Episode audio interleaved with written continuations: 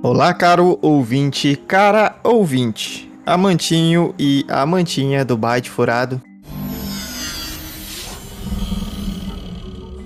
Estamos aqui novamente para mais um episódio, hoje nosso episódio 123, e falaremos do Homem-Aranha Sem Volta para Casa, este filme aí de 2021, lançado recentemente nos cinemas, e hoje nós vamos falar com spoiler. Alerta de spoiler. Alerta de spoiler. Alerta de spoiler. Então nós chamamos a gangue e a galera, chamamos o pessoal aí do bem para gravarmos esse episódio. Estamos aqui, eu Ryzen, nosso querido Fink, Eu. nosso querido Pegasus E aí, galera? e o nosso amado, estimado Thomas. Fala, Baitinho. Então chegou o dia, né? Fizemos aí uma promessa, é, juramos solenemente nunca fazer nada de bom. Opa, episódio errado.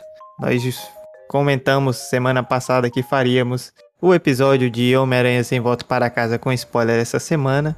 E vamos cumprir aí finalmente alguma das promessas que a gente tem feito há muito tempo. Ah, vamos nessa! Iniciando sobre este filme, né? Vou fazer aquela, aquela introdução marota. Na sinopse nós temos que Homem-Aranha sem volta para casa. Tem lá o nosso Peter Parker, né? Interpretado pelo Tom Holland. Que precisará lidar com as consequências da sua identidade como herói mais querido do mundo após ter sido revelada pela reportagem do Clarim Diário com uma gravação feita pelo Mistério, né? O Jake Gyllenhaal, no filme anterior.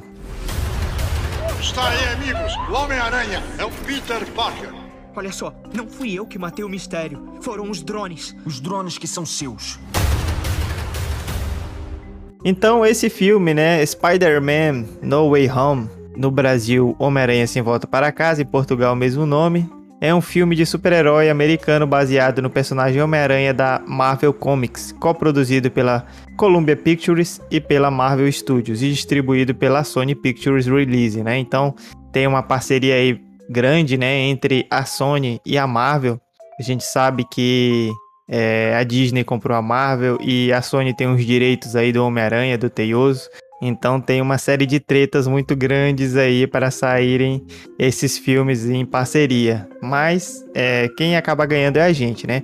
Então esse filme ele é uma sequência de Spider-Man Homecoming, né, de 2017, e Spider-Man Far From Home, de 2019, e é o 27º filme do, do universo cinematográfico Marvel. Ele foi dirigido por John Watts e escrito por Chris McKenna e Eric Sommers. O filme é estrelado por Tom Holland, também temos a Zendaya, o Benedict Cumberbatch, o Jacob Batalon, John Favreau, Jamie Foxx, William Defoe, Alfred Molina, o Benedict Wong, o Tony Revoli, a Marissa Tomei. E aí, né, como nós já avisamos, né, que vai vir spoiler, nós também temos aí nesse filme o Andrew Garfield e o Tobey Maguire.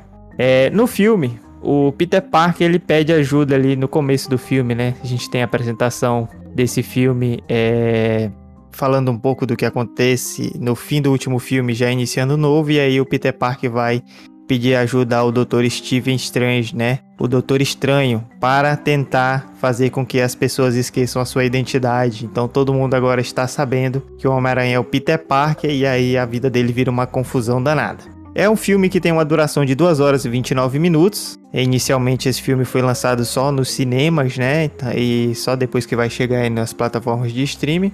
É um filme que traz ação, aventura, fantasia. Foi lançado mais precisamente no dia 16 de dezembro de 2021. Lembrando que no dia 15, né, nós temos a chamada pré-estreia, que tem mais sessões do que tudo. Então, na minha opinião, a estreia é dia 15. E nós temos então este filme para discussão aqui hoje eu vou abrir a nossa sala de discussões aqui com os nossos parceiros. Quero saber o que, é que eles acharam do começo do filme, o que, é que a gente pode apontar aí de bacana no início desse filme, que já começa, né, pegando o que foi o final do filme anterior, né, do Homem-Aranha Longe de Casa. E aí, Fink, Pegasus, Thomas, o que, é que vocês acham? O que, que podem falar do começo deste filme? É, a gente já, já falou aí o episódio sem spoiler, né? E agora nós estamos fazendo esse episódio com spoiler. Se você não assistiu, né? Aquele nosso episódio sem spoiler, aproveita, dá, dá uma ouvida lá. E depois vem para isso aqui pra gente conversar também. É importante ressaltar que esse filme, a meu ver, ele foi feito para fã, né? Eles pegaram todas as coisas, né, do universo do Miranha, né? Tantas coisas que deram certo e deram errado e fizeram assim aquele ajuste fino e colocaram nesse sem volta para casa. Eu vejo que vai ser um filme onde a gente vai ver agora o Homem-Aranha mais parecido com aquele Homem-Aranha que a gente conhece mesmo, né? Aquele Homem-Aranha mais de, de, de, de, frase icônica, né? Com grandes poderes, grandes responsabilidades. E eu fiquei muito animado, né? É um filme muito bom mesmo. Uma satisfação assistir, do começo ao fim. E conforme nossos amigos vão comentando aí, eu vou, a gente vai lançando nessa história que foi muito bem elaborada. Bem, o filme começa ali já continuação direta do filme anterior, né? O momento, o momento ali onde o, a identidade do Peter é, é revelada ao, ao, mundo e a história se desenrola a partir dali. É muito interessante desenrolar da história. Achei, achei, achei bem interessante que no No Way Home eles, eles abordam o amadurecimento do Peter, né? Não é mais aquele, aquela criança irresponsável, né? Agora ele começa a, a amadurecer mais é um jovem, agora já tem namorada, assume ali pro mundo inteiro na frente das câmeras que a Mindinha é a namorada dele, pega a mina, protege, sai correndo com ela pela, pela, pela, pela cidade, tentando desviar dos holofotes, tentando desviar das atenções e em questões de instantes o mundo inteiro passou a olhar para ele, né? Então, assim, não tinha onde ele fosse que ele não estava sendo visto. E eu achei muito legal ali o começo, justamente quando ele chega, ele chega no quarto dele, que ele vai trocar o uniforme de uma aranha. E a Tia May, o rapper, pega, pega ele no quarto só de cueca com a MJ. E aí ele fala: Não, tia, não tem nada, não tem nada a ver com sexo, não tem nada a ver com sexo. Eu achei bem uma cena assim.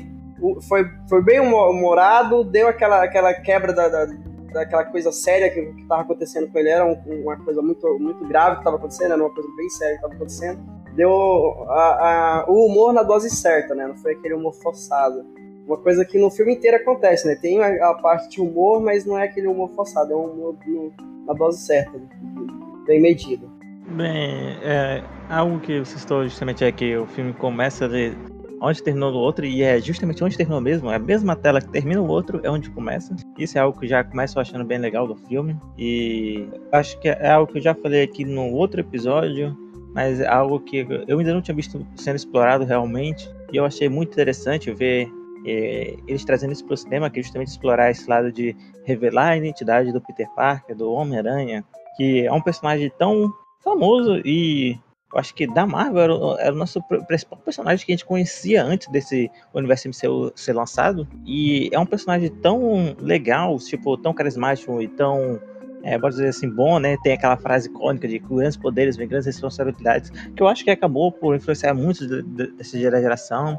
E que o personagem leva, segue, meio que arrisca essa frase, e é meio que sempre aquele personagem bom que tá sempre sacrificando por todo mundo, e que ao mesmo tempo que ele tá sempre sendo isso, assim, sendo essa pessoa boa, ele tá sempre sofrendo e tá sempre tendo aquele jornal falando coisas ruins sobre ele, a população fica sempre meio dividida entre, entre querer ajudar ele e entre querer matá-lo. Inclusive, isso é algo que já foi explorado em alguns filmes antigos, né? justamente da população querendo ajudar ele, a população perseguindo ele. E nós vemos isso também nesse filme. Logo ali no, no começo, nós já vemos pessoas que estão, é, ao descobrir a, a, identidade dele e que é, ele está sendo incriminado ali, né? mas algumas, é, algumas pessoas acreditam que ele está sendo incriminado, outras pessoas acreditam que ele realmente matou o mistério. E nós vemos toda essa dualidade ali de, de, de crenças e como isso realmente repercute com ele, porque ele realmente se tornou a pessoa mais famosa do mundo ali, da noite pro dia. Ainda mais tendo visto que ele basicamente é um dos únicos Vingadores aí restantes, né? É, a maioria dos outros ou morreu, ou se aposentou, ou foi embora, ou sumiu, aconteceu algo, né? Não é realmente muito visível. Já o Homem-Aranha tá sempre por ali. É, nós temos algumas coisas interessantes aí dentro de que vocês falaram, né? Eu acho que, apesar de ter se tornado o, o mais famoso, né? Ainda era um dos mais pobres, né? O Homem-Aranha é meio pobretão quase sempre. E eu concordo com essa questão do amadurecimento, né? Eu acho que esse filme é um filme de amadurecimento do Homem-Aranha. Eu acho que essa nova fase do Homem-Aranha entrando no MCU no universo cinematográfico da Marvel, é, nós tivemos um personagem muito novo, né? Então chamaram o Tom Holland e tem um Homem-Aranha muito novo e ele tá sempre preocupado com a escola, com coisas assim mais triviais, né? Um dever de casa e realmente esse é o filme que eleva o Homem-Aranha para essa parte mais amadurecida, né? É, sobre o que o Fink falou, eu acho que é importante, o Pegasus também fala sobre isso, né? De nós terminarmos, eu também falei um pouco no começo, nós terminarmos um filme e começarmos o outro, né? Foi um filme bem pensado. E aí, é um filme muito bem pensado, não só nessa questão de terminar, de, de começar onde terminou o anterior, mas da história, né, do que foi o anterior, que a gente vê ela se desenrolar aqui nesse filme e pensar que o Homem-Aranha, sim, é um dos mais famosos, né? A gente, em 10 anos, nós tivemos três Homem-Aranhas, né, em live action. É, então, com personagens, tivemos três atores de Homem-Aranha em 10 anos, né? É muita coisa. A gente não tem outro personagem que tenha essa mudança.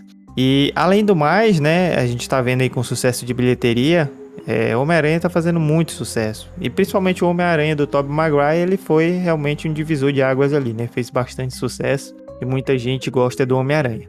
Então, você pega esse filme, que é um filme bem pensado, bem articulado, já um filme que foi planejado bem anteriormente, e eles dão uma sequência. Eu acho que uma coisa que a gente já discutiu aqui na série Dark é essa questão, né, de ter sido bem bolada, bem pensada. Tem, são três temporadas, tem a ver com uma coisa que tem ali dentro da série que eu não vou falar agora.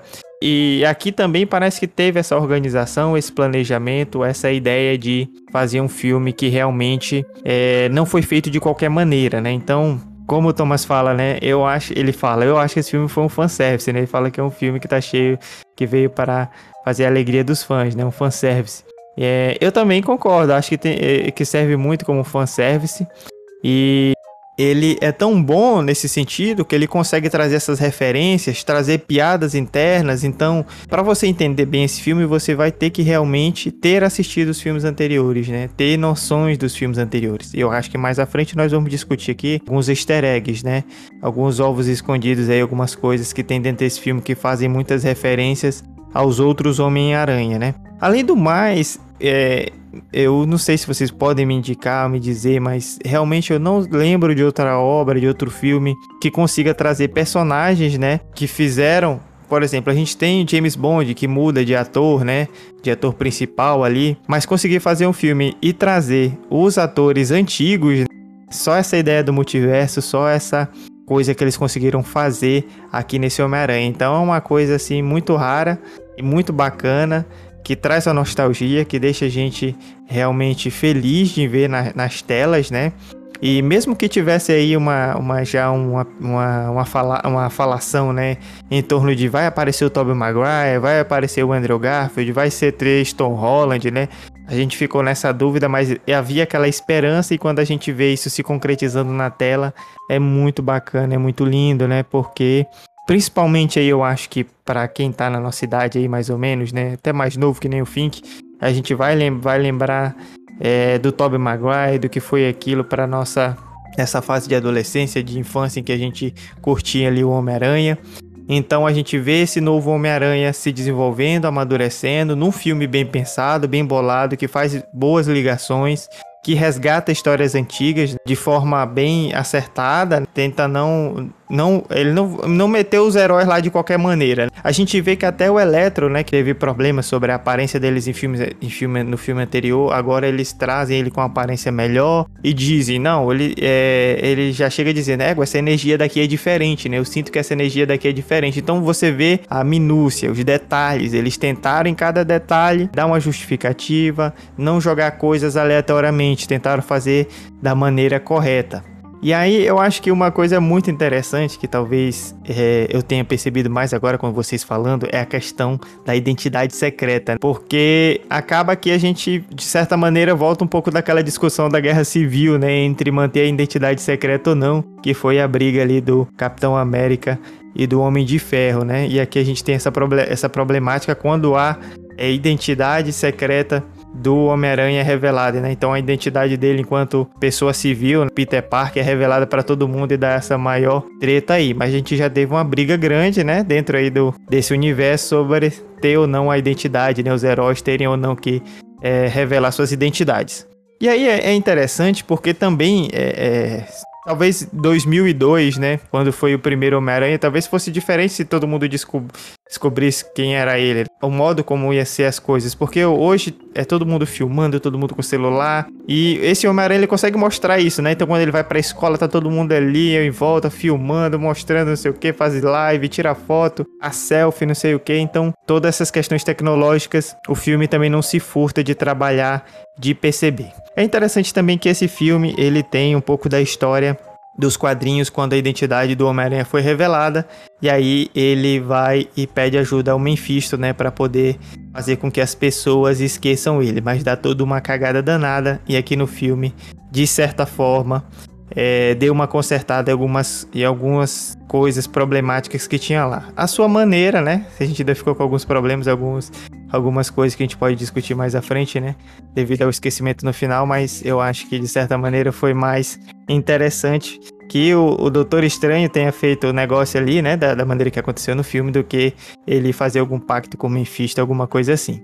E outra coisa bacana também que o Fink falou, né? Essa questão do, das pessoas a favor, das pessoas contra, né? Isso é muito atual, a questão da polarização. Então a gente ainda tem hoje em dia muito forte essa questão da polarização. Eu acho que de certa maneira o Homem-Aranha acaba encarnando um pouco disso, da gente pensar, né? Só que hoje em dia tá uma coisa tão louca assim que a gente vê essa polarização e o pessoal indo contra o Homem-Aranha, no caso do filme em tela que a gente tá discutindo, e a gente meio que entende, né, por que, que isso acontece, né? Já que o espírito da polarização hoje em dia ele é forte, a gente acaba entendendo por que isso acontece. No caso, né, do filme, eles foram ali manipula manipulados, né, pelo vídeo que foi feito em que o Homem-Aranha aparece como se fosse é, mal, né, querendo matar o mistério e tal. Então tem toda essa manipulação do vídeo aí e a gente é, muita, muitas pessoas ali da população acabam ficando contra o próprio Homem-Aranha, mas essa questão da polarização é interessante também da gente acabar pensando como isso funciona, né? Porque são tantas informações, tantas notícias, tanta coisa hoje em dia, né? Que, que as pessoas acabam escolhendo a sua própria verdade, né? Então, é, de início eu queria falar um pouco disso. E aí, é, no começo do filme, nós temos, né? Que todo mundo descobre quem é o Homem-Aranha. Então ele vai para a escola e todo mundo já sabe. E aí, como tem essa polarização, essa problemática, o Homem-Aranha também é colocado como vilão, a polícia começa a interrogar ele. Uma das problemáticas centrais é que ele e os amigos dele ali, né, nesse início de filme, não conseguem entrar na universidade justamente por essa má reputação do Homem-Aranha que foi é, fabricada aí pelo mistério no filme anterior. O que, que vocês acham disso, Baitinhos? Antes de chegar lá, nessa parte, a gente podia citar da participação especial em que todo mundo tava, será que vai ter, não vai ter, do, do, do Demolidor, cara. Aquela cena dele, dele aparecendo lá, na hora que apareceu, eu falei, cara, Demolidor. E aí do nada joga um tijolo na janela e o cara pega o tijolo primeiro que o Homem-Aranha, cara. Eu falei, caramba, mano, o cara já entrou no céu imitando. Mas sabe por que isso? Porque ele é um bom advogado. Porque ele é um bom advogado.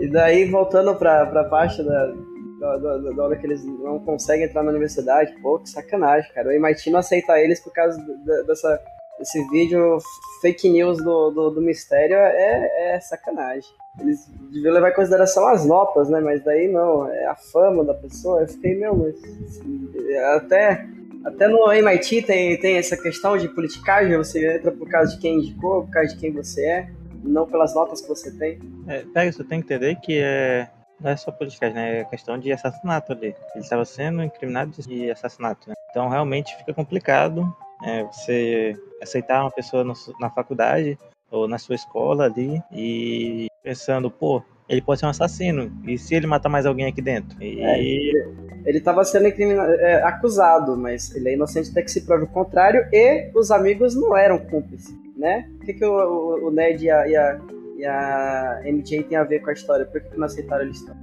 É, na verdade, a repercussão, né? Eu acho que o Fink levanta uma discussão que é bastante interessante mesmo, né? E aí, talvez Pegasus, não sei.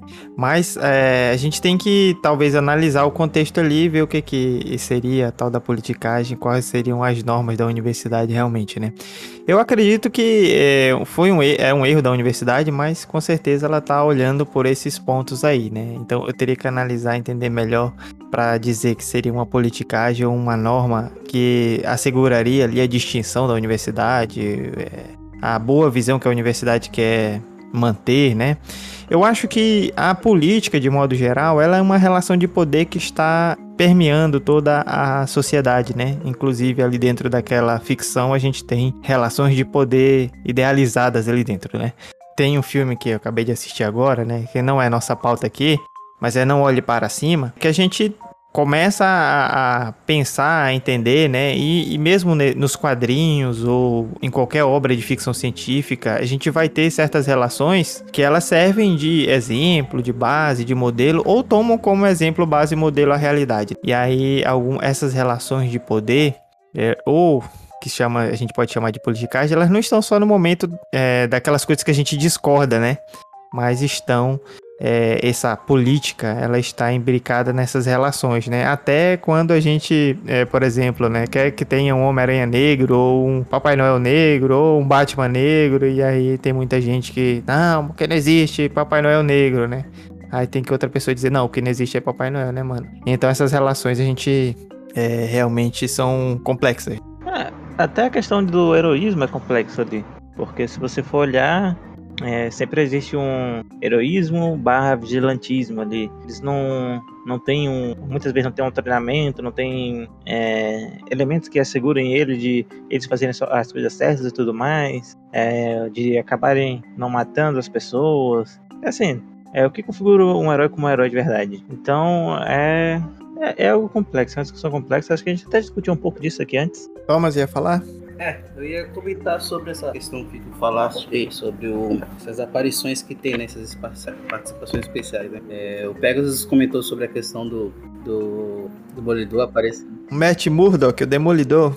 Isso, Matt Murdock, né? O Demolidor que, para mim, né, confirmando que ele é o, o Matt Murdock do universo do Marvel cinematográfico, é muito legal, porque a série ele fez um papel incrível né? Ganhou de fato seu, seu lugar aí no coração de muita gente. Então foi muito bom ver ele, né? Sendo eh, interpretando Matt Murdock no universo MCU. Essa questão também da, da bipolaridade ali, dessa, dessa dualidade que aparece ali, né? Será o Homem-Aranha o vilão ou o herói, né? É bem interessante também. Mostra muito bem essa crítica do mundo hoje em dia, né? Como o próprio Dark Rising falou. E também é algo que isso vai, vai até pegar da característica do próprio Peter, né? Isso vai pesar muito para ele, né? Da questão do discernimento dele, porque é, ele, ele, ele se vê é, numa situação complicada, né? Todo mundo sabe quem é ele. É, tem a questão do, da mídia falando que ele faz coisas ruins, né? Devido ao vídeo que o Mistério vaza falando, falando a mentira dele lá para todo mundo falar que foi o Peter que fez tudo, né? O Homem-Aranha fez tudo. E essa, essa, essa questão dele, né? De será que eu tô fazendo certo? Será que eu tô fazendo errado, né? E de todos os super-heróis, o, o que eu mais vejo que tem esse, esse, esse grande problema de saber que tá fazendo certo, né? De ter esse direcionamento, de ter essa ponderação, né? Assim como eu também falei no outro episódio, né? De todos os super-heróis, ele é o único que pondera na hora da luta, né? Ele sempre não usa a força total dele, ele sempre pondera a, a questão dos golpes que ele vai dar, justamente por conta disso, né? Ele quer pegar as pessoas ali, prender e fazer o processo correto, né? Tanto é que tem episódios nos HQs, né, que ele faz isso é, e ele sofre com essas responsabilidades que ele acaba pegando para ele, né? E isso também é interessante. É, assim, é só rapidinho. É, tu falar disso, Thomas, de todos os super-heróis, sai como uma baita é, informação meio erradinha, né? Porque o Superman, na verdade, é o que mais tem isso, de ponderar a força. Tanto é que o Superman é basicamente. É, mas o, o Superman é de outro. O Superman é de outro universo. É, mas tu falou todos os super-heróis, não todos os super-heróis do MCU ou da Marvel. Ah.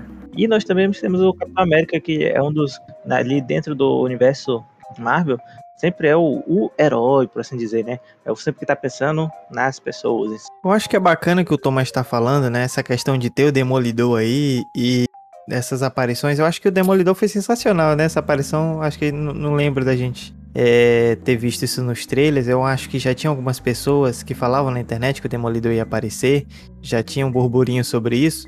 Mas a gente vendo ali, né, que é um personagem querido, como o Thomas disse, né, que fez a série foi bacana. Que a gente fica triste, né, quando a gente vê a série que tem um, um, um atriz, um ator ali, e depois na, no filme eles mudam, né?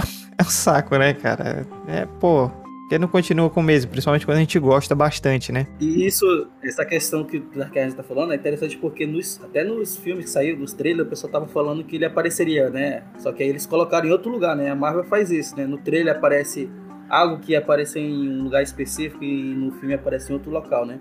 É, nos trailers de rumores aí, ele seria naquela hora que ele é preso, né? É, que ele tá sendo interrogado, na verdade, que ali eles falaram que ali que seria o Matt Murdock, né? Só que aí ele aparece depois quando ele já tá em casa, né? É interessante também esse, esses pontos que a Marvel gosta de fazer essas charadinhas de, de colocar. E você tem um filme assim com tanta gente, né? A gente é, já nos trailers a gente via que apareceu os vilões, né? E muita gente boa, muita gente famosa, muita gente das antigas, você conseguir reunir todos esses personagens. E você ainda tem o Homem-Aranha ali, você tem o, o Doutor Estranho. E você consegue trazer os Homens os Homem-Aranhas antigos. Você ainda coloca o Matt Murdock, né? O Demolidor. Então, caramba, onde que você consegue reunir tanta gente, né? E os vilões também, né? Isso aqui não é os Vingadores, né? Se você pensar os Vingadores, né? Que realmente pode reunir muitos heróis. Você consegue, num filme de um personagem só, reunir tanta gente.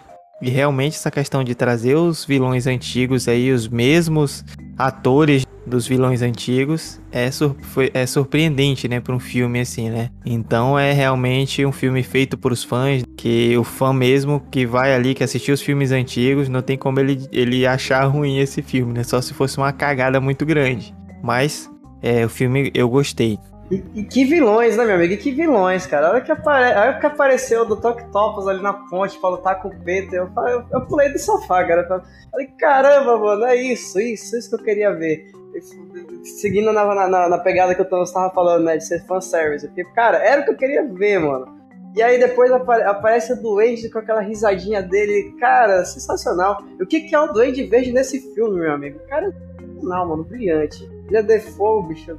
Eu, eu, assim, o único filme dele que eu conheço é ele como Duende Verde. Eu não conheço nenhuma outra obra desse ator, mas eu vou procurar agora só por, porque o cara, o cara é um gênio, mano. Que ator fantástico, cara. A hora que eu, que eu peguei assim, que eu, que eu vi tudo assim, eu falei, cara, o que ficou na minha mente foi o Octopus e o, e, e o Default Duende Verde. Cara, é, tudo que ele faz no decorrer do filme, mano, fantástico. É, a, a, a forma como ele interpreta, quando ele quando ele não é o Duende Verde, quando ele é o Duende Verde, você, percebe a, a mudança nítida de personalidade, de. É nítido, é nítido. De gesticulação, de articulação das palavras, de, de expressão facial. Cara, é incrível. Mano, que personagem, cara. Tu falou aí do, do, dos heróis, quando tu falou, eu falei, mano, tem que rasgar elogio pra, pra esse Default até dizer chega, mano. Que cara incrível, mano, incrível. Eu assistiria o filme 10 vezes só por causa desse cara. Como ele mesmo fala, deuses não pedem, deuses tomam. O... Isso que o Dark Asian falou é algo bem interessante e algo que eu acho que eu já falei algumas vezes, não sei se eu falei aqui no podcast, eu só fui comentando com o pessoal do Bate Furado mesmo, mas é algo que até me preocupa um pouco, porque esses filmes da Marvel estão ficando assim, é, obras gigantescas e não só tipo obras muito boas, mas gigantescas na hora da produção. Então ficando caros, super caros. Porque a gente pega filmes que tem atores que já estão ali fazendo é, nove filmes, oito filmes, ou sei, talvez men menos ainda, alguns, mas tem alguns que estão fazendo muitos filmes ali, já participaram de muitos filmes, e tipo, o, ca o, o cash deles lá, o dinheiro que eles vão receber só vai aumentando, e isso vai aumentando o custo de produção dos filmes também. E to quase todos os filmes que estão saindo agora, e os que parece que vão continuar saindo vão ser cada vez mais isso. Vai sair agora o Doutor Estranho no Multiverso da Loucura e nós já vimos que vai ter vários heróis ali, vários vilões e várias pessoas conhecidas. Vai sair o Thor, que aparentemente vai ter todo o, o Guardiões da Galáxia lá dentro. Então, saiu, eu acho que um dos primeiros, que era meio que um filme solo, que muita gente eu acho que o Capitão América, né, Guerra Civil, que era basicamente os Vingadores todos lá, era uma briga entre os Vingadores. Então, os Vingadores, então, porra, eles juntaram o Guardiões da Galáxia, os Vingadores, mais um monte de gente, e agora ainda vai ter provavelmente os Eternos aí né, rolando nessa mistura. Cara, é, é tanto filme ali, e os tantos personagens, e todos eles acabam se misturando nesses filmes, que tá ficando assim, algo muito gigante. É, o universo está se expandindo muito ali, né? Esse universo do MCU.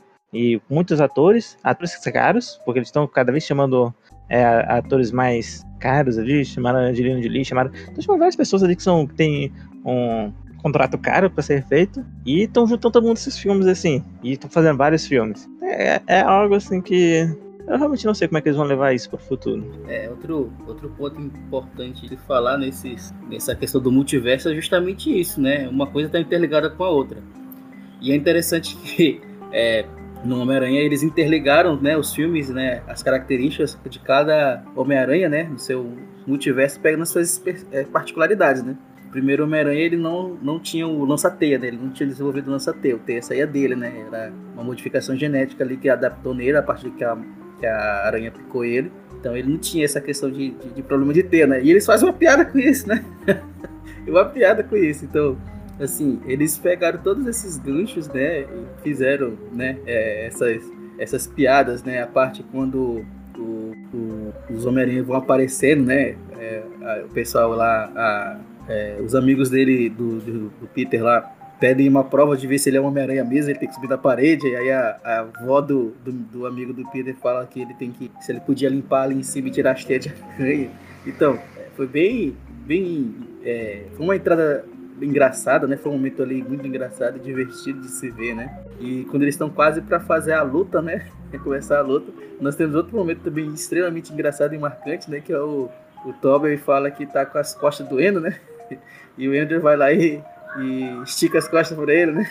Gente, muito, muito hilário, né? Foram momentos assim que marcaram muito essa, essa, essa interação dos Homem-Aranha, né?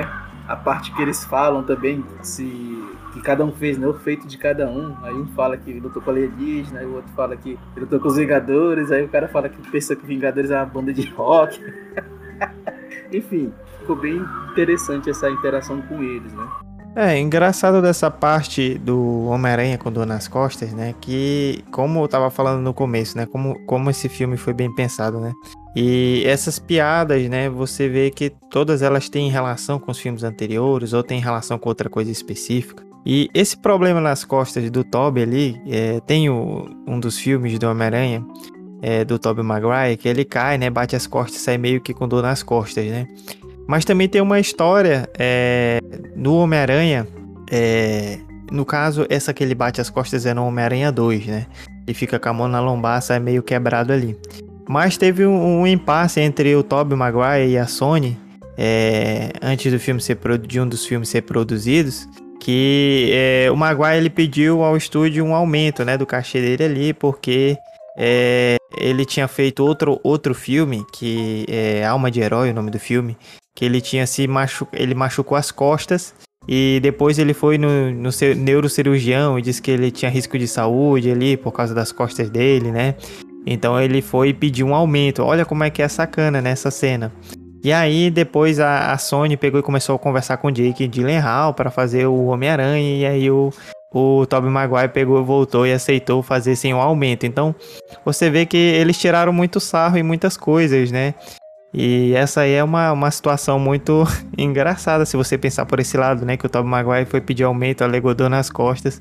E aí ele, eles fazem essa cena ali dentro do filme, né? Então é uma gozação sem fim, né? Porque depois o Tobey Maguire fez, né? Um dos Homem-Aranhas mais queridos e deu tudo certo, né? Então ficou essa piada aí que se você for levar mais a fundo é realmente uma piada muito até pesada, né? Um pouco, né? É, é, saber rir dele mesmo, né? O Tobey Maguire nesse momento ali. E o que é mais legal nisso tudo, cara, é que apesar de ter todo esse, esse contexto de humor, não perde a emoção do filme. O filme é uma, é uma mistura de emoção o tempo todo. A hora você tá, você tá triste, você tá chorando, você tá alegre, você tá feliz. Você... É um misto. A, a, a cena onde o, o, aparece o, o, Andrew e o Toby tem essa, essa, essas partes de, de, de, de humor mas é um momento muito emocionante. A, a hora que, o, que, o, que o, o, o Ender apareceu, eu falei, caraca, mano, ele apareceu mesmo. Tipo, pô, ainda não era é, sabido de todos, né? Eu tô acreditando, velho, eu tô acreditando. Eu falei, é, foi, foi, bem isso, cara, não tô acreditando, é, é, é, é o Andrew mesmo. E aí daqui a pouco o Ned vai e chama por. Ah, eu falei, ah, tá de sacanagem, só pode ser o Toby. Aí aparece o Toby, cara, eu juro pra vocês, mano, escorreu uma lágrima no canto do olho, cara. Eu falei, mano, Tobey Maguire, cara. tá gravado, tá gravado. Correu a lágrima assim, mano.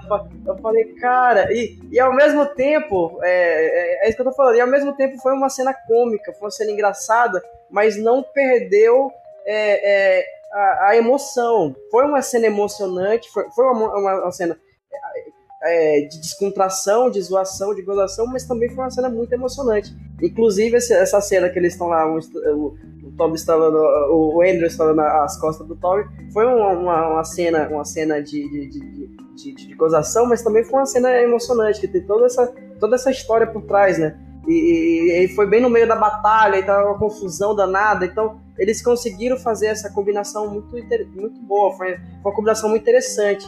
É, não levaram muito pra, pra palhaçada, não deixaram a coisa muito séria, não foi uma coisa muito dramática, foi tudo na medida, cara. Eu acho que esse filme foi perfeito, cara. Pois é, nessa logo nessa. Eu não lembro agora se é bem um pouco depois ou se é antes dessa cena aí, mas é juntinho dessa cena aí.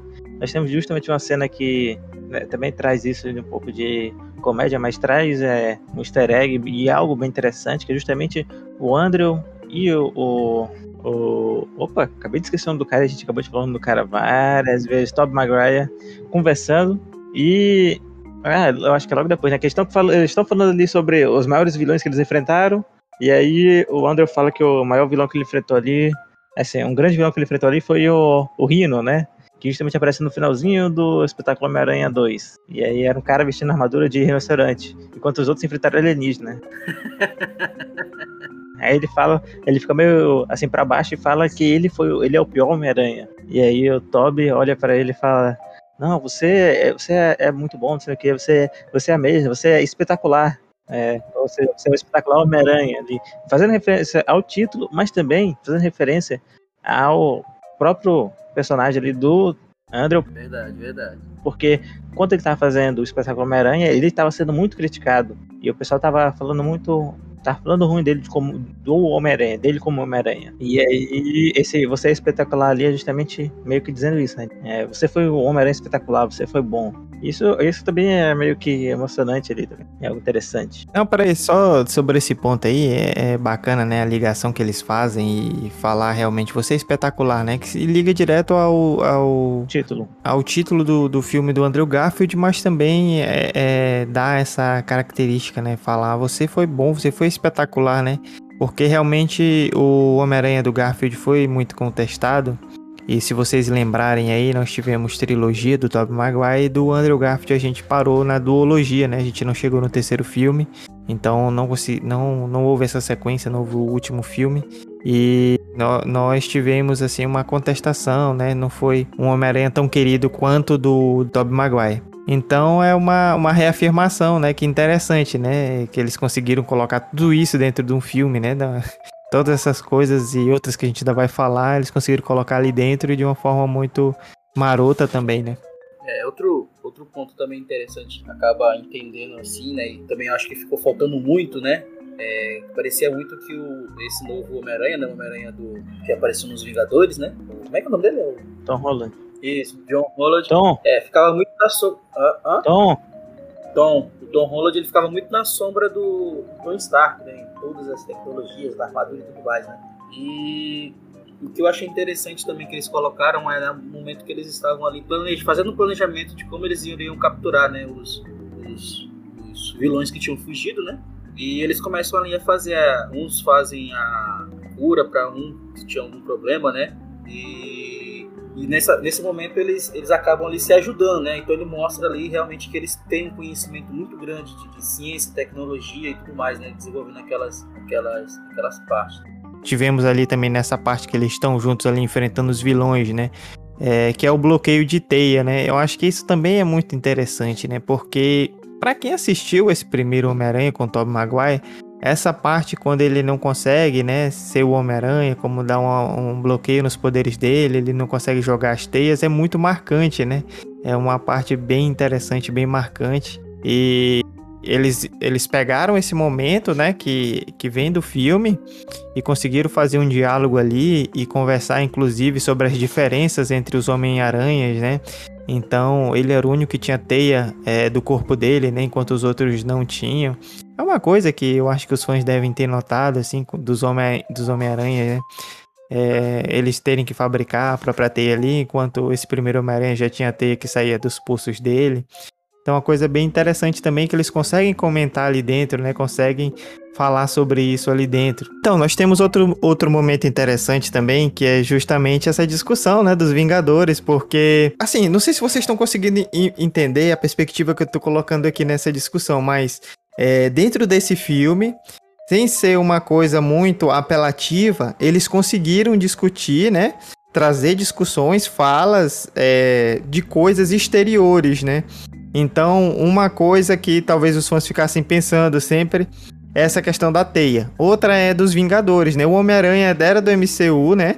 Quer dizer, era do, da Marvel, é da Marvel, mas não estava dentro do MCU, não fazia parte desse universo cinematográfico. E aí tem a relação de quem detém os direitos, autor, os direitos de, do, do, do Homem-Aranha no cinema, que é a Sony. É, e eles conseguem, de, de, certa forma, eles conseguem trazer essa discussão para dentro daquele universo sem, é, sem extrapolar, né? E aí eles colocam de uma forma interessante, uma forma até cômica, né? Eles fazem piada, né? Então, ah, porque eu faço parte dos Vingadores, né? E o, aí os outros meio que tiram é bacana, né? Mas que esses Vingadores, né? Uma banda, é? Você faz parte de banda. Então eles fazem de uma, de uma maneira cômica, trazem um assunto, digamos, até pesado, né? Porque os outros Vingadores não fazem. Os outros Homem-Aranhas não fazem parte desse universo e não, não sabem nem quem são os Vingadores, né? E, então eles conseguem trazer uma discussão pesada de uma forma simples, tranquila, e eles trazem para dentro do filme. Então, realmente, nesses temas que a gente abordou sobre o Andrew Garfield ser espetacular, sobre o Homem-Aranha do Tom Holland fazer parte dos Vingadores, é, sobre os problemas na costa do Toby, né? Então a gente traz ali realmente muita coisa interessante nessa discussão que eles fazem ali e conseguem de uma maneira até cômica introduzir é, discussões pesadas, na minha opinião, né? Discussões fortes que daria muito pano para manga. E, inclusive, antes disso, né, quando eles estão no laboratório, eu acho que talvez o Thomas tenha falado um pouco disso, não lembro direito agora, mas é, eles conseguem trazer, inclusive, o meme, né, dos aranhas se apontando, que é um meme muito famoso que vem dos quadrinhos, né? Os Homem-Aranha estão juntos ali, um fica apontando pro outro, né? Meio que acontece isso ali é, quando eles estão lá no laboratório deles lá e, e, eles ficam tentando decidir quem é o Peter Parker, né? O Ned chama o Peter Parker, aí um fica apontando pro outro ali, mas qual é o Peter Parker? Não Peter Parker verdadeiro, mas todos são verdadeiros, né? Então, eles conseguiram realmente fazer um fanservice, introduzir essas discussões, trazer muita coisa e realmente eu não vejo isso acontecendo em outros filmes. É uma coisa muito, realmente, é, muito bacana, interessante de ver, né? É, é, justamente nessa parte aí que estão nesse, nesse, laboratório que a gente vê também ali a, a, parte de que eles também têm essa, essa pegada científica, né? Que é algo também que é muito forte nele. Essa parte científica onde eles desenvolvem muitas coisas, né? Inclusive é, as curas e todos os produtos que eles vão usar lá para conseguir sal, salvar de fato, salvar em, em aspas vilões, eles fazem lá, né? Produzem lá no laboratório. Na verdade, essa é uma parte que eu acho meio. que é muitas vezes subestimada no Homem-Aranha, né? Porque o Homem-Aranha, na verdade, ele é um gênio e muitas vezes a gente não vê eles, eles explorando realmente esse lado é, genial dele. Verdade, verdade. E ali no, nessa parte do laboratório tem algo que é justamente algo que, como a Ryzen fala, é algo, um assunto bem pesado, mas que eles conseguem tornar como uma piada.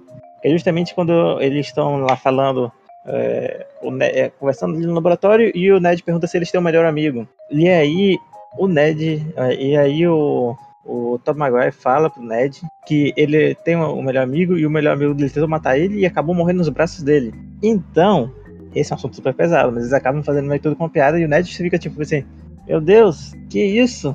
É, como assim, né? Será que vai acontecer a mesma coisa comigo? Ele acaba ficando meio que se esquecendo um pouco do Mary nesse momento ali, fazendo meio a graça e meio com um pouco de medo.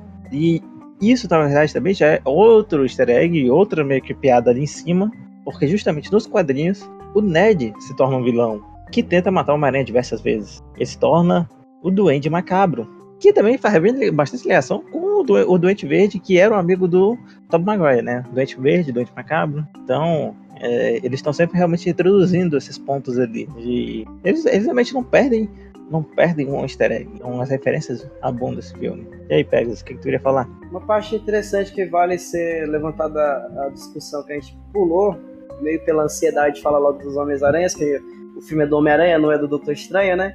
Mas é o Doutor Estranho, cara. O Doutor Estranho tava muito estranho nesse filme. Não tinha como perder essa piada.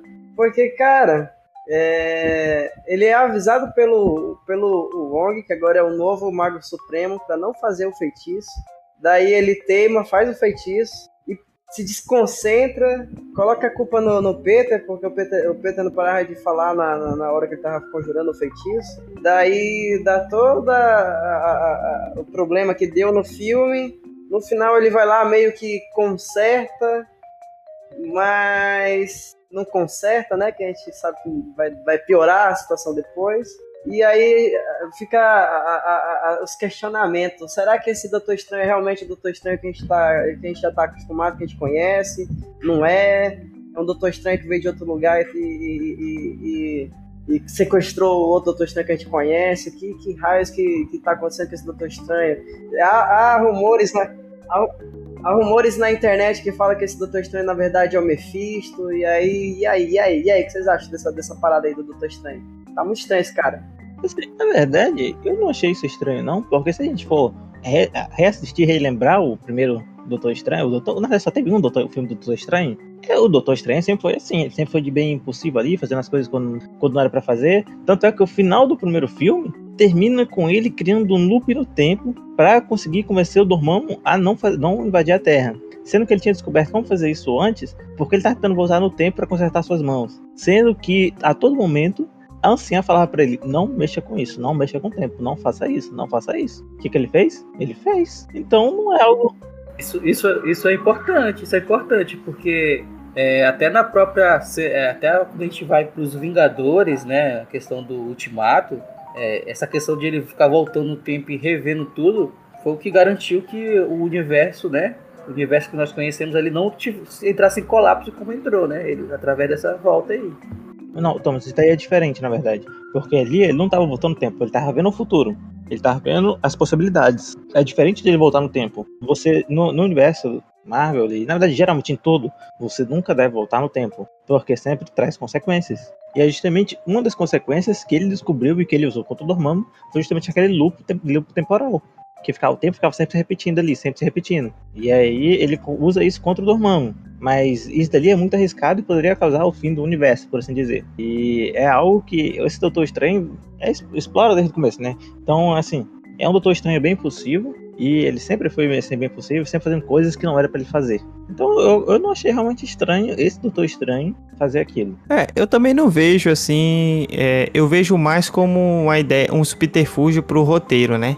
Então a gente precisava realmente criar uma história para que esses outros é, vilões e esses outros Homem-Aranhas voltassem ali para aquele universo, né? E nos quadrinhos nós temos a história do Mephisto, mas ali eles utilizaram o, o Doutor Estranho, né? Então, realmente, pelo que o Fink falou aí, eu não, não vejo é, que ele estava tão estranho assim. mas é, também não seria impossível ser o Mephisto, né? Não sei o que ele ganharia. É, eu acho que é, talvez aí no desenrolar, vamos ver qual seria o plano, né? Mas eu, eu tendo a concordar mais com o Fink, né? De que é, segue ali o roteiro mesmo do, do, do Steve Strange. E eles precisavam dessa deixa aí para trazer essa, essa história para esse universo do Homem-Aranha. E nós e é, é, uma coisa que a gente falou no primeiro episódio e que a gente tem que falar aqui é que tudo tá conectado, né? Tá pior do que Dark. Então, isso vai se conectar a coisas que já aconteceram nesse universo e vai conectar coisas que ainda vão acontecer, né? Então a gente vai ter o Doutor Estranho no Universo da Loucura, que também vamos ter, né, conexão com a série da Wanda, né, Wanda, WandaVision, WandaVision, nós já tivemos essa série e vai e a Wanda vai aparecer nesse novo filme. Nós também vamos ter conexão com Loki, né? Porque é justamente na série do Loki que nós temos a introdução verdadeira ali, né, do que é o multiverso, porque em alguns em alguns pontos de filmes anteriores ou séries a gente tem alguma outra coisa de multiverso, mas é realmente lá no Loki que a gente vai entender esse conceito do multiverso, né, que é um conceito que ele foi criado ainda em 1977, na série What If, E é a noção de que existem esses universos paralelos, né? A gente já discutiu, já, discutiu isso, já até viajou um pouco. Mas de alguma forma, né, a gente poderia, né, existem essas teorias do multiverso em que existiriam ali o na nossa realidade, no Big Bang, né, criou mais do que um universo. Então existiriam esses universos paralelos. É, a ficção aborda isso e aqui o universo da do MCU começa realmente essa fase do multiverso, porque se a gente for pensar antes, né, a gente não tinha essas noções de multiverso. E eu acho que a expansão desse universo cinematográfico ela começa realmente a ter a base, essa ideia do multiverso, né? Para a gente explorar coisas novas e coisas que a gente ainda não viu. Então eu acho que é um amadurecimento do, da Marvel. E aí a gente vai realmente ter essas linhas temporais de universos paralelos, né? E isso é muito interessante, dá muitas possibilidades, né? E eu acho que quem não assistiu tem que assistir a série Loki, porque realmente lá a gente vai ter uma ideia geral do que é esse multiverso. Mas também a gente acaba tendo que assistir essas outras séries ou assistir algum vídeo com resumo, alguma coisa que explique, porque tá tudo conectado, né? A gente tem uma coisa que tá numa série, ela vai fazer sentido lá no filme do Doutor Estranho, ou aqui no filme do Homem-Aranha, ou o que tá aqui no Homem-Aranha vai fazer sentido em outra série, em outro filme. Então, é um universo realmente que, que tem conexão, que tem significado, né? Então você não está assistindo só aleatoriamente e tanto faz como tanto fez. Não, você tem ali uma conexão do que está acontecendo e isso torna é, é, toda a experiência muito mais complexa, né? E muito mais global, muito mais interativa, muito mais interessante de você realmente acompanhar na totalidade aquele multiverso, né? Porque você assiste um filme da Viúva Negra para você saber alguns detalhes do que aconteceu antes do, do, do filme dos Vingadores em que ela morre. Então você assiste o Falcão e o Soldado Invernal para você saber o que aconteceu depois ali com aqueles dois heróis. E assim você vai descobrindo coisas da história e entendendo alguns pontos que não, não estavam muito claros. Então é, é muito bonito isso, é muito bacana mesmo, porque você realmente tem uma série de conexões e você consegue fazer uma obra que ela é muito mais complexa do que simplesmente um filme, né? Então é muito interessante mesmo. Continuando ali, nós temos ali, já que eu pego, citou o Doutor Estranho, nós já temos ali uma briga entre o Doutor Estranho e o Homem-Aranha, justamente porque o Homem-Aranha quer curar os vilões antes de mandá-los embora, porque ele percebe que irá matá-los se mandar embora sem curá-los. E o Doutor Estranho só quer mandar eles embora, né? E nessa briga nós temos o Homem-Aranha vencendo o Doutor Estranho. E antes disso, nós temos uma parte importante que o Doutor Estranho fala: ele não pode mais voltar no tempo porque a joia do infinito foi destruída. Esse é algo realmente interessante porque aí nós temos realmente a comprovação de que não temos mais as joias do infinito nessa linha do tempo ali, né? Nesse universo. E isso é, querendo ou não, a Joia do Tempo era um poder muito grande na mão do Steve Strange. E isso reduziu drasticamente o poder dele, né? Eu já nem sei mais quão, quão forte ele está ali agora. Ele já nem mais é o Feiticeiro Supremo. E ele acaba perdendo pro Homem-Aranha, que é um dos heróis não principais geralmente. Assim, não os de grande peso, né? Por assim dizer, né? Não são não dos heróis peso pesado. Embora ele seja bem forte. Que isso? Mas forte tá falando que o Miranha não é bom o suficiente? Não, eu não falei. Eu não falei que ele não é bom o suficiente, eu falei que ele não é peso pesado. Porque ele é um peso pena, mas. Pesaranha. Aranha, né? Pesaranha. Não, eu achei que essa parte do filme foi até um dos pontos fracos, eu acho, assim. Quando ele reúne os vilões ali, depois ele sai com todo mundo e tipo, ah, vamos consertar todo mundo aqui eu achei que foi muito idealista, né? O filme nessa parte aí. Que, de certa forma, ele consegue reunir aqueles vilões ali que estão no, no auge da loucura, né? Porque é justamente eles acabam saindo do mundo deles, do universo deles, chegando nesse universo muito próximo ao momento que eles iam morrer, né? E são momentos ali de, de que eles estão assim no auge ali da loucura deles, da, da maldade e tal. E de certa forma, né, eles entendem que vão morrer e se unem ali com Peter Parker e aceitam, né, ir para ir junto com ele lá. Então, em um certo momento, mesmo ele tendo aqueles vilões no auge da loucura, né, é, apesar de que o Duende Verde tá realmente na fase na é, na personalidade boa, né, mas os outros ali estão naquela é, tem o Eletro, tem o Octopus que que tá prejudicado porque o sistema de controle cerebral dele tá quebrado, né? Então é é um momento que eu achei um ponto um pouco fraco, fora da curva, assim, de que será que isso aí era factível ele fazer isso naquele momento? Eles iam aceitar, iam lá e só depois ele se rebelar. Mas enfim, né? Eu acho também que é uma, uma parte em que é necessária pra contar a história que se quer contar. Assim, Raizen, eu, acho mais ou menos isso aí, porque na verdade eu vejo que eles conseguiram dar umas desculpas ali válidas. É, no Electron, eles têm justamente a questão da, da- da energia ser diferente e ele ter reganhado seu corpo, que era uma das coisas que meio que bugava ele, ele ter perdido seu corpo. Agora ele tem um corpo de novo, ele é quase humano e tem poderes. O Dr. Octopus, na verdade, tá preso. Naquele, todo aquele momento ele tá sendo preso, tá. Tanto é que, se tu olhar, tá sempre aquela é, coisa dele, tentáculo dele tá enrolado nele. O Homem de Areia, se eu não me engano, ele morre ajudando o Peter, né? Então ele não era realmente, não tá realmente do mal. Ele é sempre um vilão que meio que escorrega por heroísmo. O Lagarto, eu acho que seria o mais que tá realmente na loucura ali. Que ficaria meio que sem explicação. Já que o Duende Verde estava justamente na personalidade boa dele. O Homem-Aranha é, o famoso- é o famoso anti-herói, né? É o famoso anti-herói. Basicamente. E de qualquer jeito eles teriam que enfrentar um feiticeiro super poderoso que conseguia derrotar eles facilmente. Então, acho que a escolha era realmente meio óbvia. Eu vejo assim. é, se eles iriam não existir mais, né? Eu não entendi muito essa lógica de, né? Ah, vamos fazer aqui a redenção deles para eles voltarem pro universo deles. Porque se eles voltarem pro universo deles, eles já não existiriam mais. Não é isso? Não, Thomas, como assim? Não, eles voltariam pro universo deles. Só isso. Porque o universo deles existe. Sim, mas aí alguns deles já tinham, já tinham, já tinham Não, eles, quando eles morreram, quando eles chegaram lá, eles não estavam mortos. Eles saíram, eles sumiram antes deles morrerem, sacou? A lógica é que eles não vão morrer mais. Eles não vão ser mais os vilões que eles, eles seriam pra poder morrer. Eles deixariam de ser vilões e por causa disso eles não vão morrer mais. Eles não vão, não vão mais enfrentar o Homem-Aranha e acabar morrendo na- no enfrentamento. Nenhum deles tinha memória de ter morrido. Porque eles saíram daquela linha lá antes deles terem morrido, sacou? Saíram do universo deles antes deles terem morrido. O que provavelmente também significa que eles eram de universos totalmente separados de todos aqueles outros. Cada um era de um universo diferente lá. Não, pô. Provavelmente. Não. Um sabia do outro. Ou Porque o que morreu antes não sabia dos Sim. outros, mas o que morreu depois sabia do que morreu antes. Mas aí, quando eles voltarem pro universo deles, eles vão mudar a linha do tempo. Ou seja, se eles fossem do mesmo universo, o outro já saberia que aquele lá voltaria e que seria uma pessoa melhor.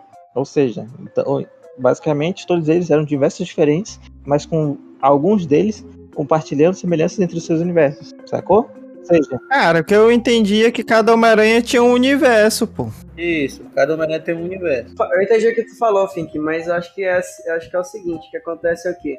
Que na realidade, o- o- dois, eh, quatro deles, né? Dois de cada, no caso, dois de cada. O, o Dr. Octopus e o, e o Duende Verde, por exemplo, pegar eles dois como exemplo. É, eles dois são do mesmo universo.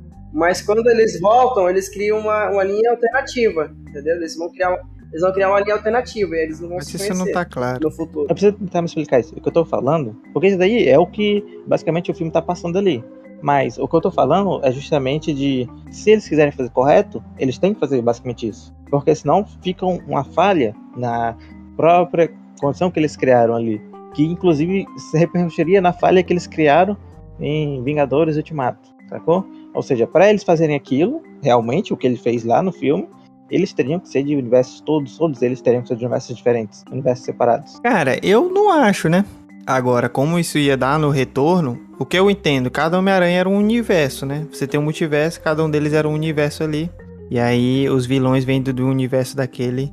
Porque é, aí a gente teria que. Assim, na teoria do multiverso você pode ter é, universos parecidos e universos diferentes, né? Então seria uma, uma bagunça. Mas pelo que eu entendi ali do filme, dentro daquele contexto, é, teria assim, ah, o universo daquele Peter Parker do Tobey Maguire. Então tem aquelas regras, é, segue aquele, tem aqueles vilões lá. Então eles seriam só daquele universo ali. Aí como eles voltariam, se modificariam a linha do tempo lá dentro, aí já é outra questão que eu acho que a gente não tem resposta aqui. Aí teria que fazer um filme de cada um, depois do, do evento. O que eu basicamente estou falando é que eles estão tirando os personagens de, de seria basicamente tirando, o personagem de um universo em tempos diferentes. Coisa que não poderia ser feito, basicamente, porque eles disseram que não poderia ser feito em Vingadores Ultimato, sacou? Mas continuando, tem dois momentos interessantes ali. é, alguns momentos interessantes, né? Porque ele chega lá no. Eles se mudam, né? A gente não falou disso antes também, mas eles se mudam pro apartamento do Rap Hogan, é, que é interpretado pelo John Favreau. E algo até interessante que eu tava vendo esses dias é que o John Favreau, o Rap Hogan, o personagem dele, né? O Rap, era pra ter morrido em Homem de Ferro 3. Só que aí o John falou com o pessoal e falou: e se a gente não matar ele só deixar ele gravemente ferido? E por causa disso, o Rap ficou vivo. E agora ele teve, teve papéis importantes. Ele, ao longo dos Vingadores e tudo mais, ele teve alguns papéis importantes ali, né? E principalmente do Homem-Aranha. E lá no apartamento dele. Engraçado porque é, no Homem de Ferro 1 e 2 ele era diretor, né? Pois é. Rap- o rap virou o tio Peter. O John Favreau era diretor. No Homem-Aranha 3 ele não era diretor. Homem de Ferro. Mas acho que ele tinha. É, no Homem de Ferro 3. No Homem, de Ferro, no Homem de Ferro 1 e 2 ele era diretor também, ator e diretor, né? E no 3 ele não era diretor, mas devia ter alguma moral, né? É. E sendo que o John Favreau também é o diretor do Mandalorian. Ou seja, o cara é foda. Tá explicado porque eu gosto mais do 1 e do 2 e eu não sou tão fã assim do terceiro. E aí, na casa do John Favreau, ele tem o equipamento que cria qualquer coisa, basicamente, por assim dizer. Que usa justamente um gerador É Edith. do coisa. Não é a Edith. A Edith era outra coisa. A Edith é o óculos, tá com o Peter. Não é a mesa, não. Lá é uma proteboard, que você, você constrói os, os trem. Só que num nível quântico, né? Ultra mega power tecnológico. Nem se compara com a proteboard que a gente brinca na engenharia da computação.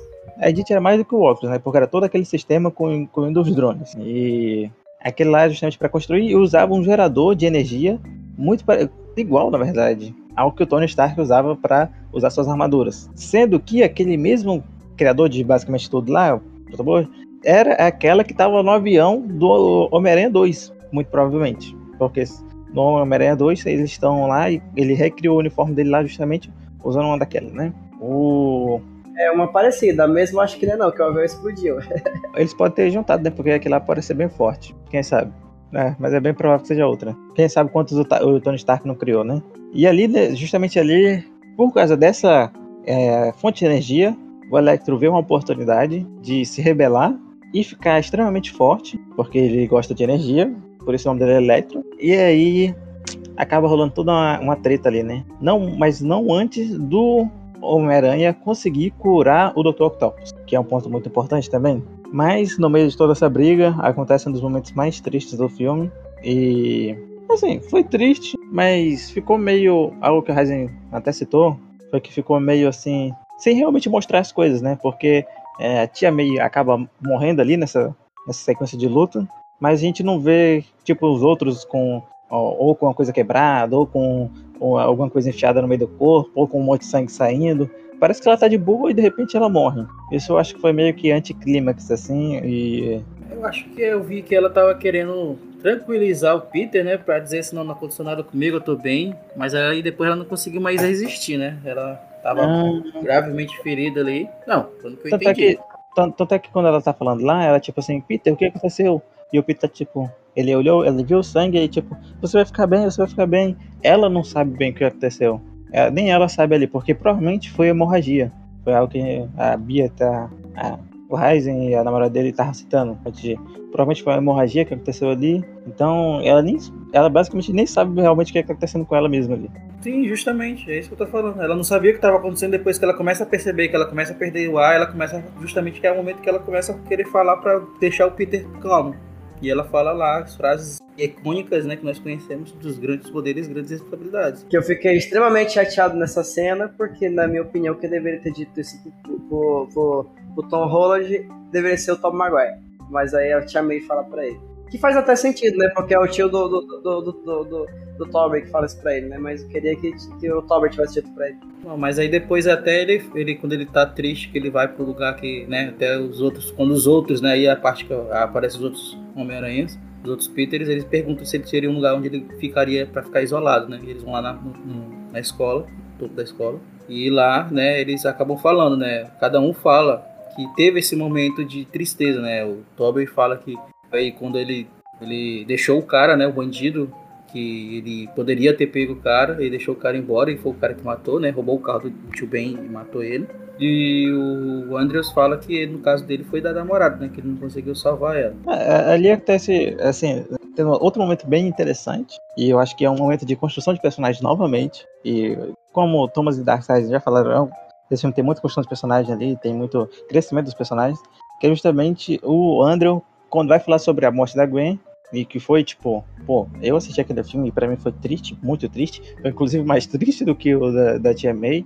E foi uma morte idêntica dos quadrinhos. E, e ainda mais porque, tipo, parece muito que ele vai salvar ela e ela acaba morrendo ali. Então, ele acaba falando que depois daquilo ele passou por um, um período de trevas, né, um período bem ruim, em que ele acabava batendo mais do que necessário nos vilões. Ou seja, vai revelando um lado mais dark do, do Homem-Aranha e falando que ele ainda estava tentando sair daquilo que era realmente difícil. E até mesmo o próprio é, Tom Maguire também fala que teve dificuldades em certos momentos, né, de não ser muito agressivo. É, sobre isso, né, conectando isso, eu acho que eu tenho um dos maiores fanservices aí do filme, que é justamente quando o Tobey Maguire, o Andrew Garfield, ele, na hora que eles estão lutando, né, na luta final lá contra os vilões, ele consegue salvar a MJ, né, em, uma, em um momento muito parecido com o que foi a perda dele no universo lá, né. Então esse momento foi emocionante, é, emocionante né? E foi um fanservice muito bem feito, né? Ali a gente, ali a gente vê a, a, redenção, né? Acho que essa luta final é a redenção de todos os Peters, né? O do Andrew consegue salvar a MJ, né? O, o do Tobey consegue salvar o Duende Verde, né? Por assim dizer. E o Piranha do Tom Holland consegue, né? continuar ali com tudo do jeito que estava depois da toda a bagunça feita, só que aí ele teve o preço a ser pago, né? E aí ninguém mais ia lembrar dele. Mas ele assumiu essa responsabilidade, né?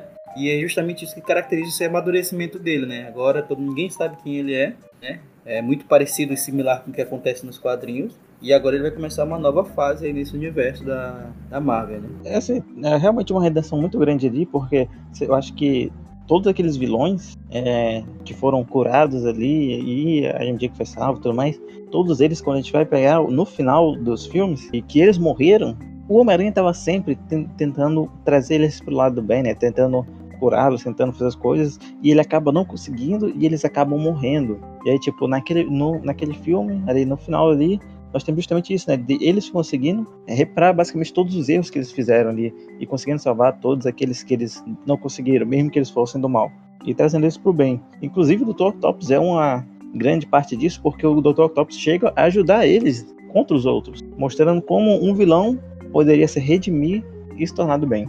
É, na verdade, é a grande questão do Octopus, né, Dr do Octopus era o chip, né? Queimado ali. Então, quando ele teve consciência do que ele estava fazendo que era errado, que ele fez muito mal, né? É aquela questão de, de tentar ali ajudar de alguma forma, né? Fazer o bem pelo menos uma vez. É, aproveitando que nós falamos já de muitas e muitas coisas aqui e teriam mais coisa para nós falarmos, né? Mas como a gente adotou uma política do Bate Furado de tentar sermos breves. Não deu certo. É, a gente pode se alongar mais ainda. Tem muitas outras discussões, muitas outras coisas, né? Tem muita coisa dentro desse filme, muita coisa mesmo. É um filme muito complexo, tem é, em, em, em, uma piada você tem todo um contexto por trás de outros filmes, de outras coisas, então dá pra gente discutir bastante, né? Mas, é, como a gente não tem todo esse tempo e o ouvinte, a ouvinte que está nos ouvindo aí também tem um tempo determinado, né, para nos, nos escutar, então nós vamos ter que encaminhar, né, para o final. E aí eu gostaria que a gente encaminhasse nesse momento é, um pouco da discussão das cenas pós-créditos, né?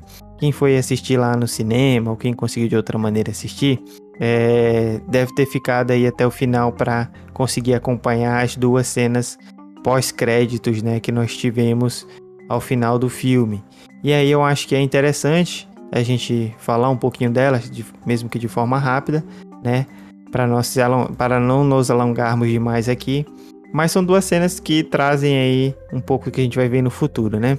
Então, se vocês me permitem, eu vou falar um pouco das cenas a primeira é a cena que traz o Venom, né? E o Venom ali interpretado pelo nosso caríssimo Tom Hardy, que faz o Ed Brock, né? Então a gente tem o Ed Brock, é o Venom. Também tivemos aí o lançamento do filme Venom. E aí lá no filme Venom nós temos é, uma cena também que remete a esse filme do Homem-Aranha. E nesse, nesse, nessa cena pós-crédito deste filme que nós estamos discutindo hoje, nós tivemos Homem-Aranha, ele aparece lá num bar, é, recebendo informações sobre, sobre quem são os Vingadores, né? Aparentemente, é, o Venom foi transportado do universo dele para esse universo do Homem-Aranha, do Tom Holland. Então ele fica ali recebendo informações do que são, do, do que são os Vingadores. Aí ele tem lembranças ali do Homem-Aranha de alguma maneira, né? E é, já ao final ele é, parece que teletransportado de volta para o seu universo, mas deixa ali no universo do Tom Holland aquela gosma preta do simbionte ali, né? Então alguma parte do traje ali, alguma gotinha preta do simbionte ficou é, no universo do Tom Holland, né? E aí a gente vai ter que ficar imaginando o que, que isso significa. E aí, vocês querem comentar sobre essa primeira cena? É, eu, eu creio que aí vai abrir um, né? Um, abre uma fresta muito grande, né? Que vocês sabem que o simbionte do Venom, juntamente com Homem-Aranha, é, dá uma mistura muito louca, né? Porque é, nós temos né, alguns spin-offs ou algumas partes das séries, até o próprio Homem-Aranha que a gente falou, primeiro do Tom Tobey, ele tem isso, né? Que tem partes onde ele acaba absorvendo, né? Essa, essa, esse simbionte absorvido por, por ele, ele acaba virando ali uma versão mais, mais dark ali do Homem-Aranha, né? Pode ser que seja uma deixa para isso, né? É, ainda mais tendo em vista que no final desse Homem-Aranha 3, nós temos ali é, o, o Tom, o Peter Parker, tomando uma decisão bem é, difícil de não falar com. não é, falar para os amigos dele que ele era ele, porque todo mundo esqueceu da existência dele. Então, assim, ele pensa que os amigos dele irão viver melhor sem ele ali e acaba desistindo de tentar convencê-los que eles já foram seus amigos algum tempo atrás, né?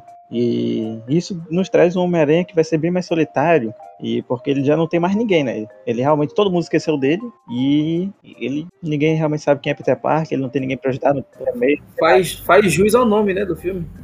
Sem volta para casa. Para casa. Né? E aí esse Venom deixado aí para trás seria algo bem interessante aí, né, de ser explorado nesse momento, um momento dark dele, né, realmente que vai sofrer um momento sozinho e uma coisa que o Ryzen citou justamente do, do Venom, o simbionte, ele acaba falando que ele tem meio que uma consciência de 8 bilhões de não sei o que lá de anos, né? E meio que parece que tem uma consciência ali, um, uma consciência meio que é, entre dimensões, um pouco, né? Acho que meio que isso que acaba fazendo ele, ele saber um pouco do, do que é o Homem-Aranha. 80 bilhões de anos de luz de conhecimento adquirido de todos os multiversos. É o que ele fala que ele tem. No, na cena pós-crédito do filme do Venom, tem Tempo de Carnificina. Que, diga-se de passagem, é um filme fantástico, apesar de breve. E, cara, essa chegada do Venom no CM, bicho, eu tô, eu tô só aguardando uma coisa. Que eu tô torcendo para acontecer isso nos Vingadores 5 eu só quero ver o Kinu como o próximo vilão da Marvel, só isso. Vocês sabem quem, só, quem é, né? O, o deus dos simbiontes.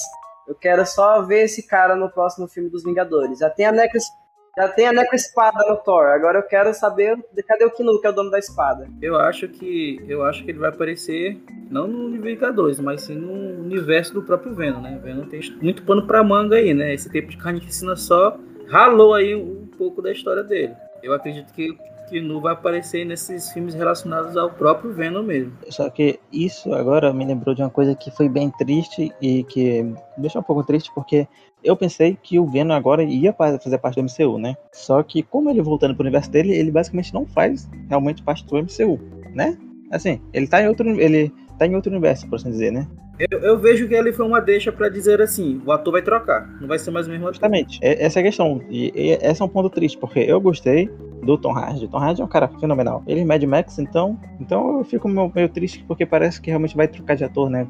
Quando for ter o Venom aí no MCU. Ou, ou, ou pode ser o mesmo ator, só que do, de outro universo, do universo do Tom Holland, não do universo do. É, provavelmente do Andrew Garfield. Há, há grandes rumores que falam que o, o Venom atual é do universo do, do Andrew Garfield. E pode ser que o mesmo ator interprete, não nada impede. E a outra cena pós-crédito que a gente é, tem no filme, e aí você tem que esperar para ver, né?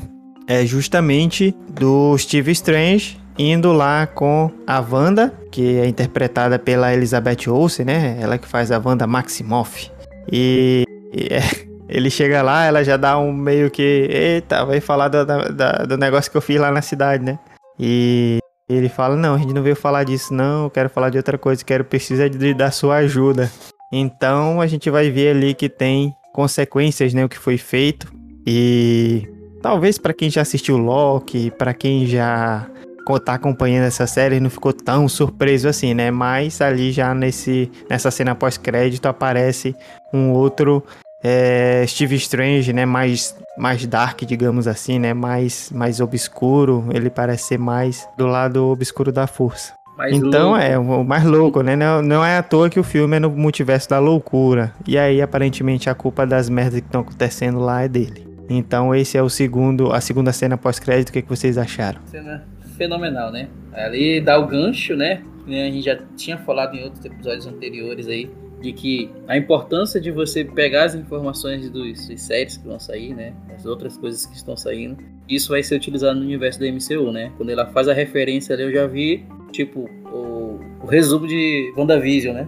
Então, é, é interessante isso. Eles vão pegar esses universos, aí vão pegar coisinhas para jogarem nos próximos filmes. Isso é interessante. Outro ponto interessante, né, que a gente passou também meio desapercebido aí quanto à questão da, dessa parte lá final do, do Homem-Aranha, quando os universos abrem lá, né, que eles estão indo e tudo embora, né, aparecem algumas referências lá, né, de, de outros Homem-Aranha de outros universos, né, aqueles seres, né, que você, pessoal fez na internet algumas pesquisas e viu ali que existem ali, parecia os outros Homem-Aranhas, né, fora os outros Homem-Aranhas que já estavam nesse universo, outros Homem-Aranha e outros personagens também que fazem parte aí, vilões e tudo mais, que fazem parte do universo também do Homem-Aranha. Rapaz, o Thomas falou disso e eu lembrei de algo que quase passou batido e não poderia faltar. É justamente quando o Peter Parker tira a máscara e mostra pro Electro quem ele é. O Electro olha para ele e fala: Pô, por você ter salvado as pessoas lá do bairro pobre, ter andado do bairro pobre e tudo mais, por onde você passa, eu pensei que você fosse negro. O que é uma clara referência a Miles Morales, o Homem-Aranha dele. Verdade. Verdade. Cara, verdade. tendo em conta que Miles Morales está tendo sua própria saga de filmes, as séries de filmes é, animados, que foi um filme espetacular, sim, foi um filme de animação muito bom mesmo que saiu, feito pela Sony, é, que justamente retrata sobre o multiverso. Acho assim que é muito possível a gente ver um Miles Morales aí no futuro do MCU. Mas continuando nessa cena pós-crédito do Ryzen, que o Ryzen citou, eu acho que outra coisa que a gente precisa perceber ali é a Wanda ali acabou de descobrir que ela é feiticeira escarlate, né? E que surgem com novos poderes, novos. Novo, bora dizer assim, um novo nível de poderes. Então, o patamar de perigoso de poder dela acabou de subir, ela tá super poderosa. E, assim, nos quadrinhos, a Wanda é uma heroína, mas também é uma vilã. Ela é meio que de fases. Então, ela tá sempre migrando de um lado para outro. Mulher de fases. Não sei como é que vai ser nesse MCU. E como o que, que ela vai fazer, porque ela consegue causar sérios estragos como Feiticeira Escarlate e controlando a realidade de maneira assim é, ridícula. Ela faz coisas assim que você fica, meu Deus, que coisa bagunçada. Às vezes legal, mas às vezes não. Caos. É um caos, justamente, caos. Definiu tudo, Tom. Rapaz, eu só quero saber uma coisa, que foi o que me levou à loucura nessa segunda cena pós-crédito. Aquele Doutor Estranho que aparece falando com o próprio Doutor Estranho é ou não é o Doutor Estranho do Arif? Bem, com grandes poderes vem grandes responsabilidades. Nós tínhamos aqui a responsabilidade de falar, né, sobre Homem-Aranha com spoiler. Nós reunimos os grandes poderes aqui, Fink, Pegasus, Thomas e o Dark Rising, e nós chegamos aí ao fim do nosso episódio. Eu gostaria que para finalizar vocês dissessem aos ouvintes se vocês recomendam ou não esse filme e dessem uma nota para ele, porque nós é, desde sempre estamos dando as notas e precisamos fazer essa consideração aí. Quem quer começar? Filme é nota 10 e o único ponto negativo que eu vejo é que ele termina. Com certeza eu recomendo esse filme. Tem um, tem um povo aí falando que diz que é melhor que o Ultimato. é bom, o filme é excelente, mas porra, não é melhor que o Ultimato não. Mas com certeza é um filme nota 10, assim como o Ultimato também é nota 10. Também gostei do filme, também obviamente irei recomendá-lo. E vou dar uma nota 9 para esse filme. Eu acho que talvez seja a maior nota que eu já dei aqui para filmes né, no nosso podcast. E eu acho que foi um filme muito bom, muito bacana. Eu acabei gostando, rindo bastante dele, gostando das piadas, embora eu acho que às vezes tem algumas piadas que acabam passando do ponto, assim, de. Talvez não fosse o momento certo para colocar piada. Mas é, eles conseguiram tornar muitas coisas sérias em coisas levemente divertidas e que eu acabei achando gostando bastante. Bem, é, eu considerei realmente dar uma nota 10 pro filme, mas eu acho que ou, existiram algumas falhas, né? São falhas pequenas, alguma, alguns probleminhas, né? Eu acho que a morte da, da Tia May, é, é, a cena não foi muito bacana e fala sério, né? Em filme de super-herói, quem é que, que morre aí por... Hemorragia. Por hemorragia interna, né, cara? Fala sério, mano. A gente nem ia ter nenhum super-herói mais vivo, não. Esse é um negócio muito difícil. Então eu vou dar uma nota 9,5. Eu considerei realmente dar o 10 aqui, porque, como fã, por um filme que foi feito para os fãs, que, que trouxe realmente um elenco, atores, atrizes ali é, muito interessantes, né? Conseguiu reunir vilões de, de arcos passados, conseguiu reunir três Homem-Aranhas, então realmente é um filme que talvez varia, valeria até a pena dar 10, né? Mas eu vou ficar com 9,5 por conta desses errinhos aí, tentar manter algum tipo de critério e não deixar a emoção tomar conta de tudo. Mas pela emoção eu daria 10. Por enquanto vou ficar com esse 9,5. E aí quem vai me ajudar a fazer a conta da média aqui? Uma calculadora. 38,5 dividido para 4 dá 9,62. Então, com certeza, eu acho que é o filme de maior média até agora, porque eu não lembro de outro filme ter pegado 2,10. Mas, como eu não tenho certeza, fica aí uma média bem alta, 9,62 para o filme do Homem-Aranha, Sem Volta para Casa. Um filme que estreou agora em dezembro, ainda está no cinema, está batendo recordes aí de bilheteria, ainda mais no cenário que a gente ainda vive, que é um cenário pandêmico, então realmente é um filme que está é, sendo muito assistido, né? E esperamos que você, cara ouvinte, cara ouvinte, tenha gostado do episódio, um episódio que se alongou um pouco mais do que o normal do que a gente tem feito, né? Eu acho que um episódio que a gente alongou mais foi Dark, né? A gente fez um episódio especial, falou sobre Dark, a gente se alongou um pouco mais. Mas é isso. Espero que estejam todos e todas bem, com saúde, assim como seus familiares. Tchau, tchau, Wakanda Forever. Como deve ser. Elevando sempre o cosmo e dessa vez o nível dos spoilers. Que sua vida seja longa e sua morte seja rápida. Bye, bye.